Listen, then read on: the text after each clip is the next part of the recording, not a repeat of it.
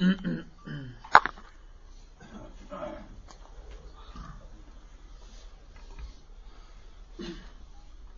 الحمد لله نحمده ونستعينه ونستغفره ونعوذ بالله من شرور أنفسنا ومن سيئات أعمالنا. من يهده الله فلا مضل له ومن يضلل فلا هادي له. وأشهد أن لا إله إلا الله وحده لا شريك له. وأشهد أن محمدا عبده ورسوله. يا أيها الذين آمنوا اتقوا الله حق تقاته ولا تموتن إلا وأنتم مسلمون. يا أيها الناس اتقوا ربكم الذي خلقكم من نفس واحدة وخلق منها زوجها وبث منهما رجالا كثيرا ونساء. واتقوا الله الذي تساءلون به والأرحام إن الله كان عليكم رقيبا. يا أيها الذين آمنوا اتقوا الله وقولوا قولا سديدا يصلح لكم أعمالكم ويغفر لكم ذنوبكم ومن يطع الله ورسوله فقد فاز فوزا عظيما أما بعد فإن أصدق الحديث كتاب الله وخير الهدي هدي محمد صلى الله عليه وسلم وشر الأمور محدثاتها وكل محدثة بدعة وكل بدعة ضلالة وكل ضلالة في النار. وبعد عباد الله إن الله تبارك وتعالى أمركم أن تدعوه ووعدكم أن يستجيب لكم.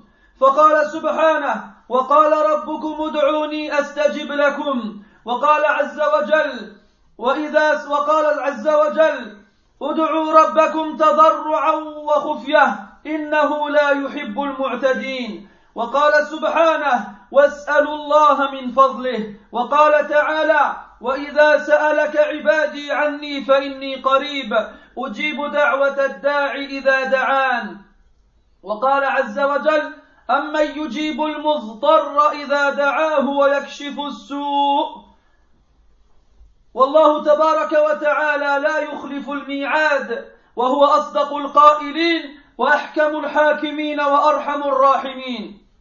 ومن الناس من يأتي قائلا دعوت الله مرارا فلم أر شيئا. وكأن لسان حاله يقول أينما وعد الله جل وعلا من استجابة الدعاء. عباد الله اعلموا رحمكم الله أنه لا ينبغي للداعي أن يستعجل. قال العلامة ابن القيم رحمه الله ومن الآفات التي تمنع ترتب أثر الدعاء عليه أن يستعجل العبد. ويستبطئ الإجابة فيستحسر ويدع الدعاء. وهو بمنزلة من بذر بذرا أو غرس غرسا فجعل يتعاهده ويسقيه فلما استبطأ كماله وإدراكه تركه وأهمله. وفي البخاري من حديث أبي هريرة رضي الله عنه أن رسول الله صلى الله عليه وسلم قال يستجاب لأحدكم ما لم يعجل. يقول دعوت فلم يستجب لي. وفي صحيح مسلم عنه رضي الله عنه أن النبي صلى الله عليه وسلم قال لا يزال يستجاب للعبد ما لم يدع بإثم أو قطيعة رحم وما لم يستعجل.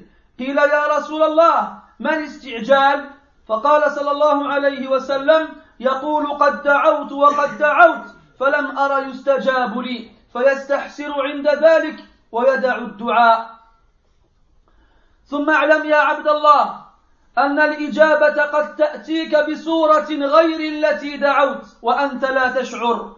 فقد روى أحمد وأبو داود عن أبي سعيد الخدري رضي الله عنه أن النبي صلى الله عليه وسلم قال ما من مسلم يدعو الله عز وجل بدعوة ليس فيها إثم ولا قطيعة رحم إلا أعطاه الله تعالى بها إحدى ثلاث خصال. إما أن يعجل له دعوته وإما أن يدخر لها أو أن يدخرها له في الأخرى وإما أن يسرف عنه من السوء مثلها. فقالوا رضي الله عنهم إذا نكثر؟ فقال صلى الله عليه وسلم الله أكثر.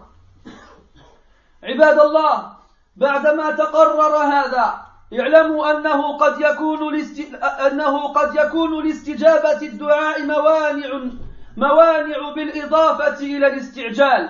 وإليكم هذه الكلمات الرائعة من إمام من أئمة السلف تبين هذا في إيجاز وبلاغة. روى أبو نعيم في حلية الأولياء عن شقيق بن إبراهيم رحمه الله أنه قال مر إبراهيم بن أدهم في أسواق البصرة فاجتمع الناس إليه فقالوا له يا أبا إسحاق إن الله تعالى يقول في كتابه ادعوني أستجب لكم ونحن ندعوه منذ دهر فلم فلا يستجيب لنا. فقال إبراهيم يا أهل البصرة ماتت قلوبكم في عشرة أشياء أولاها عرفتم الله ولم تؤدوا حقه والثاني عبد الله ما كانش بلاصة. الله يخليك اسمع الشيوخ وأخرج.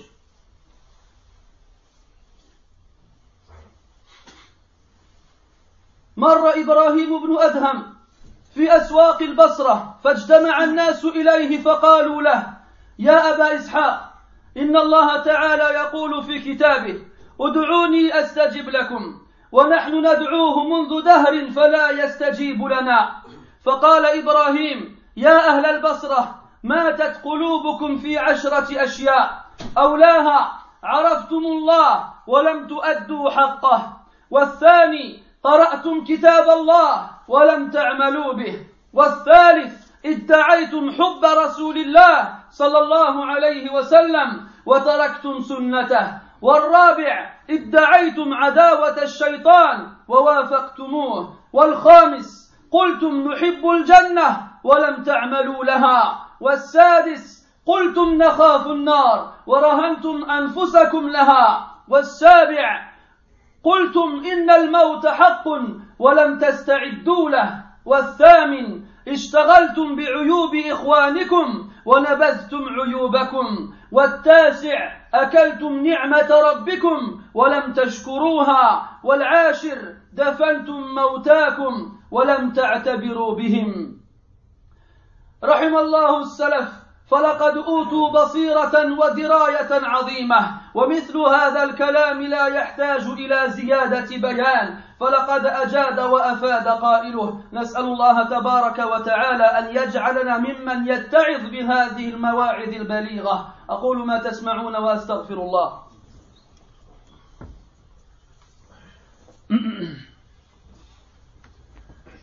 الحمد لله رب العالمين والعاقبة للمتقين ولا عدوان إلا على الظالمين. وأصلي وأسلم على أشرف الأنبياء والمرسلين نبينا وحبيبنا محمد وعلى آله وأصحابه أجمعين وبعد. مفخير الله تبارك وتعالى نزغدا dans القرآن Coran de, de l'invoquer. Et il nous a promis de nous répondre et d'exaucer de, nos invocations. Dans le Coran Allah تبارك وتعالى dit votre Seigneur a dit invoquez-moi. Je vous répondrai. Et Allah Ta'ala a dit, invoquez votre Seigneur avec humiliation et crainte, car certes, il n'aime pas les transgresseurs. Et Allah Ta'ala a dit, et demandez à Allah de sa grâce. Et Allah Ta'ala a dit, et lorsque mon serviteur t'interroge sur moi, dis-lui je suis proche, je réponds à l'appel de celui qui m'invoque lorsqu'il m'invoque. Et Allah Ta'ala a dit, qui d'autre répond à l'opprimé lorsqu'il appelle et qui enlève le mal. Allah Azza nous informe à travers ces versets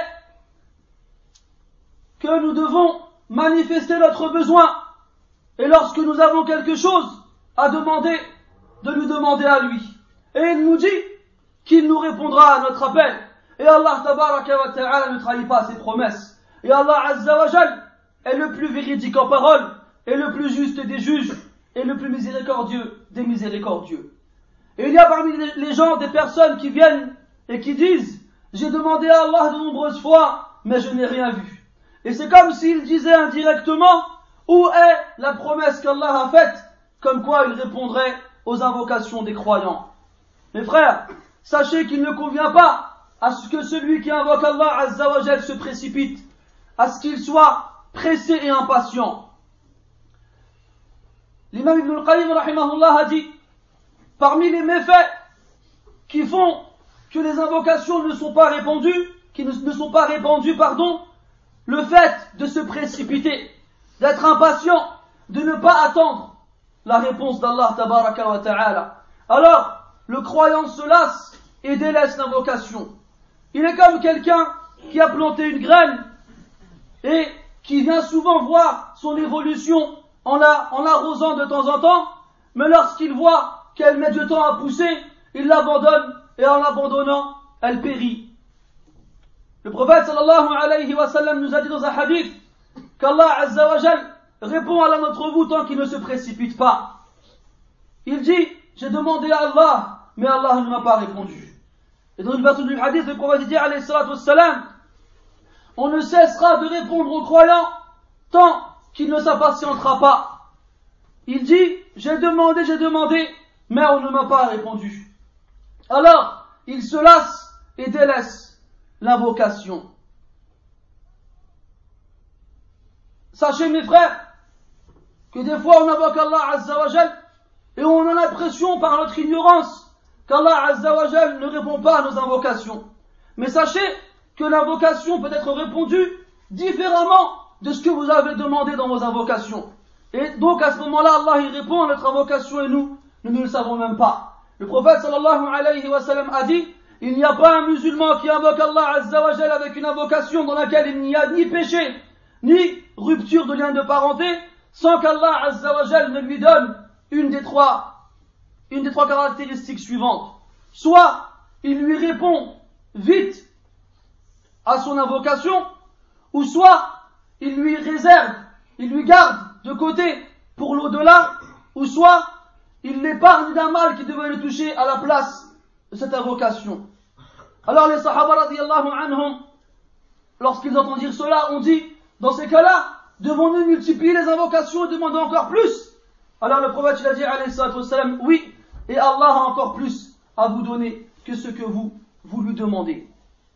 Mes frères, après avoir compris cela, sachez que le fait donc de s'impatienter et de croire que invoquer Allah ne sert à rien parce qu'on n'a pas reçu ce qu'on voulait, lorsqu'on comprend que le fait de comprendre, de faire les choses ainsi, sont des causes pour que l'invocation n'est pas répandue, n'est pas répandue, sachez qu'il y a d'autres causes qui font que les invocations ne sont pas répandues, répondues. Et nous avons une petite exhortation de la part d'un imam des salafs qui s'appelait Ibrahim ibn Adham rahimahullah, qui résume cela de façon courte et éloquente. Shaqiq ibn Ibrahim nous rapporte qu'Ibrahim ibn Adham rahimahullah, qui était en, de passage al-Basra, en Irak, il est passé dans ses marchés. Les gens se sont réunis autour de lui et lui ont dit, Ya Abba Ishaq, Allah dit dans le Coran, invoquez-moi et je vous répondrai. Et nous, nous l'invoquons depuis longtemps et il ne nous répond pas. En gros, pourquoi Comment ça se fait? Alors Ibrahim, rahimahullah, il a répondu, Oh vous les gens de, de Basra, vos cœurs sont morts dans dix choses. Premièrement, vous connaissez Allah, mais vous ne lui avez pas donné son droit. Son droit, c'est quoi? Qu'on l'adore seul, sans associé, et que nous ne fassions pas d'association de polythéisme, quel qu'il soit. Deuxièmement, vous lisez le Coran, mais vous ne le mettez pas en pratique.